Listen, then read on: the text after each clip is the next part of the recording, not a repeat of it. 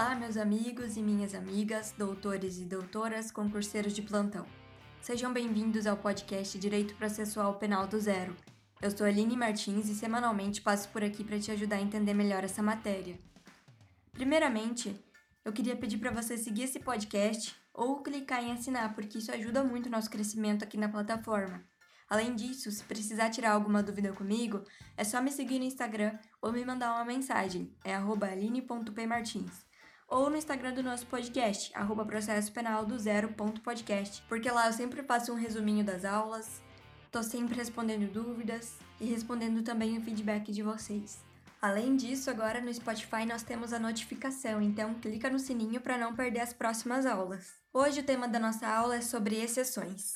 Tema este que é de extrema importância porque ele pode cair em provas.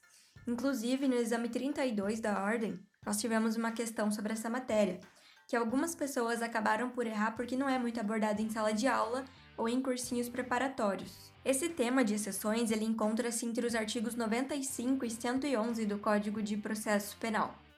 Pois bem, as exceções são situações incidentais do processo, ou seja, devem ser arguídas logo no início da ação porque, caso não sejam solucionadas, podem implicar em um grande prejuízo. Além disso, a arguição de exceção tem o seu próprio rito. Ela é tratada em autos apartados e, via de regra, não tem o condão de suspender o processo. Mas sabemos que no direito quase toda regra tem uma ressalva.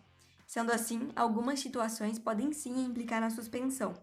E isso nós podemos encontrar no artigo 111 do Código de Processo Penal, que diz assim: as exceções serão processadas em autos apartados e não suspenderão, em regra, o andamento da ação penal. Mas sobre essa situação da suspensão, nós vamos discutir daqui a pouquinho. Nas palavras do autor Flávio Meirelles Medeiros, nós temos duas formas de exceções: as exceções dilatórias e as exceções peremptórias. Primeiramente, as exceções dilatórias, elas ampliam, expandem, dilatam o processo, não necessariamente no tempo, pois que em princípio o processo principal não é suspenso. No caso de suspeição, pode eventualmente ser suspenso, mas dilatam no sentido de que geram mais atos processuais, embora incidentais e em autos apartados. Já a exceção peremptória, por outro lado, objetiva perimir, extinguir, eliminar a pretensão punitiva. Peremptório, dentre outros significados, é aquilo que é definitivo, terminativo. Então, retornando ao tema, pessoal, nós temos cinco tipos de exceções que estão descritas no artigo 95 do Código de Processo Penal, onde está disposto da seguinte maneira: Artigo 95. Poderão ser opostas as exceções de inciso 1, suspeição, inciso 2, incompetência de juízo, inciso 3, litispendência, inciso 4, ilegitimidade de parte e inciso 5, coisa julgada. Então, passemos agora a estudar cada uma das formas de exceção. A primeira é a exceção de suspeição, e pessoal, aqui eu vou falar só sobre o rito delas, porque mais para frente, em aulas futuras, nós vamos falar sobre cada uma dessas situações, tá bom? Aqui é só realmente o procedimento. A arguição de suspeição, ela precede a qualquer outra, salvo quando fundada em motivo superveniente. O juiz que espontaneamente afirmar suspensão deverá fazê-lo por escrito, declarando o motivo legal e remeterá imediatamente o processo ao seu substituto, intimadas as partes. Quando qualquer dessas partes pretende recusar o juiz, deve fazê-lo em petição assinada por ela própria ou por procurador com poderes espe especiais, sempre com poderes especiais, aduzindo as suas razões acompanhadas de prova documental ou do rol de testemunhas. Se reconhecer a suspensão, o juiz sustará com os documentos que a instruam e, por despacho, se declarará suspeito, ordenando a remessa dos autos ao juiz que vai substituir ele. Não aceitando a suspensão, o juiz mandará autuar em apartado a petição e dará sua resposta dentro de três dias, podendo instruí-la e oferecer testemunhas, e em seguida determinar que sejam os autos de exceção remetidos em 24 horas ao juiz ou tribunal que compete o julgamento dessa exceção. Reconhecida preliminarmente a relevância da arguição de exceção, o juiz ou tribunal, com citação das partes, marcará dia e hora para a inquirição das testemunhas, seguindo-se o julgamento independentemente de mais alegações. Se a suspeição for manifesta improcedente, o juiz ou relator rejeitará liminarmente essa suspeição. Aquela suspeição que é julgada procedente anula os atos do processo principal, ou seja, o juiz tem que pagar as custas no caso de erro inexcusável e rejeitada a suspensão, evidenciando-se a malícia do recipiente, quem é o recipiente? A pessoa que abriu a exceção, será imposta a ele uma multa de 200 mil reais a dois contos de réis. Nesse caso, a gente tem que atualizar para o real, que ficaria em torno de um valor bem alto, calculado em mais de mil reais. Quando a parte contrária reconhece a procedência da arguição de exceção, pode ser sustado ao seu requerimento o processo principal, até que se julgue o incidente de suspeição. Então, lembra que eu falei para vocês que tem a exceção da regra de que não suspende o processo. Então, no caso de suspeição reconhecida pelo juiz, aqui pode suspender o curso do processo. Um juiz no STF, no Tribunal de Apelação, pode também ser declarado suspeito. Se ele for o revisor, o feito passa ao seu substituto na ordem de precedência, ou relator, se for relator, deve apresentar os autos em mesa de nova distribuição. A suspeição também pode ser arguída em o promotor decide sem recurso, podendo antes admitir a produção de provas no prazo de três dias. Os peritos também podem ser declarados suspeitos, os intérpretes, os serventuários ou funcionários de justiça. O juiz decide de plano e sem curso à vista da matéria legada e prova imediata. A suspeição dos jurados no tribunal do júri tem que ser arguída oralmente lá no plenário, que rejeitará se negada pelo recurso não foi imediatamente comprovada a suspeição.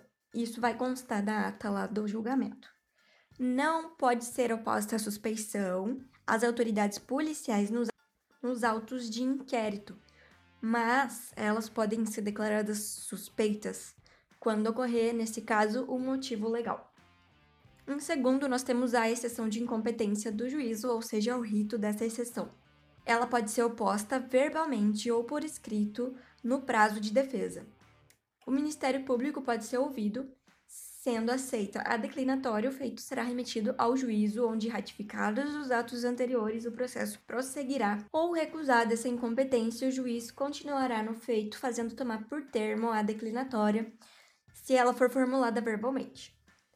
Em qualquer fase do processo, o juiz pode reconhecer motivo que torne ele incompetente, e então ele vai declarar nos autos, seja requerida ou não a ligação da parte. Por fim, nós temos o rito para exceção de litispendência, exceção de ilegitimidade da parte e exceção de coisa julgada, que são os três num rito só igual. Eu vou ler para vocês o artigo porque é bem pouquinha coisa. Artigo 110. Nas exceções de litispendência, ilegitimidade de parte e coisa julgada, será observado no que lhes for aplicável o disposto sobre a exceção de incompetência do juízo. O articulado.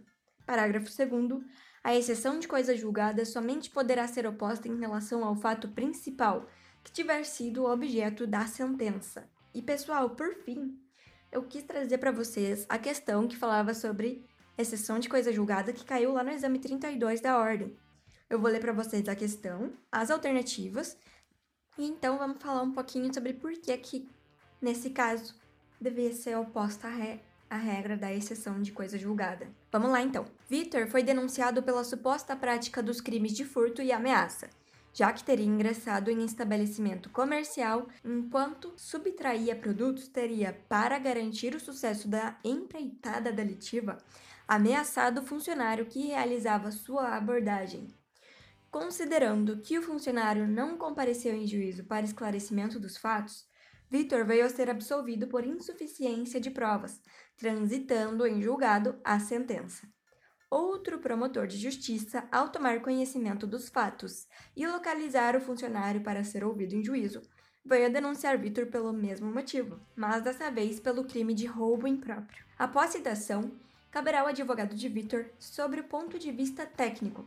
Letra A buscar a desclassificação para o crime de furto simples em concurso com de ameaça no momento das alegações finais, mas não a extinção do processo, considerando que a absolvição anterior foi fundamentada em insuficiência probatória. B.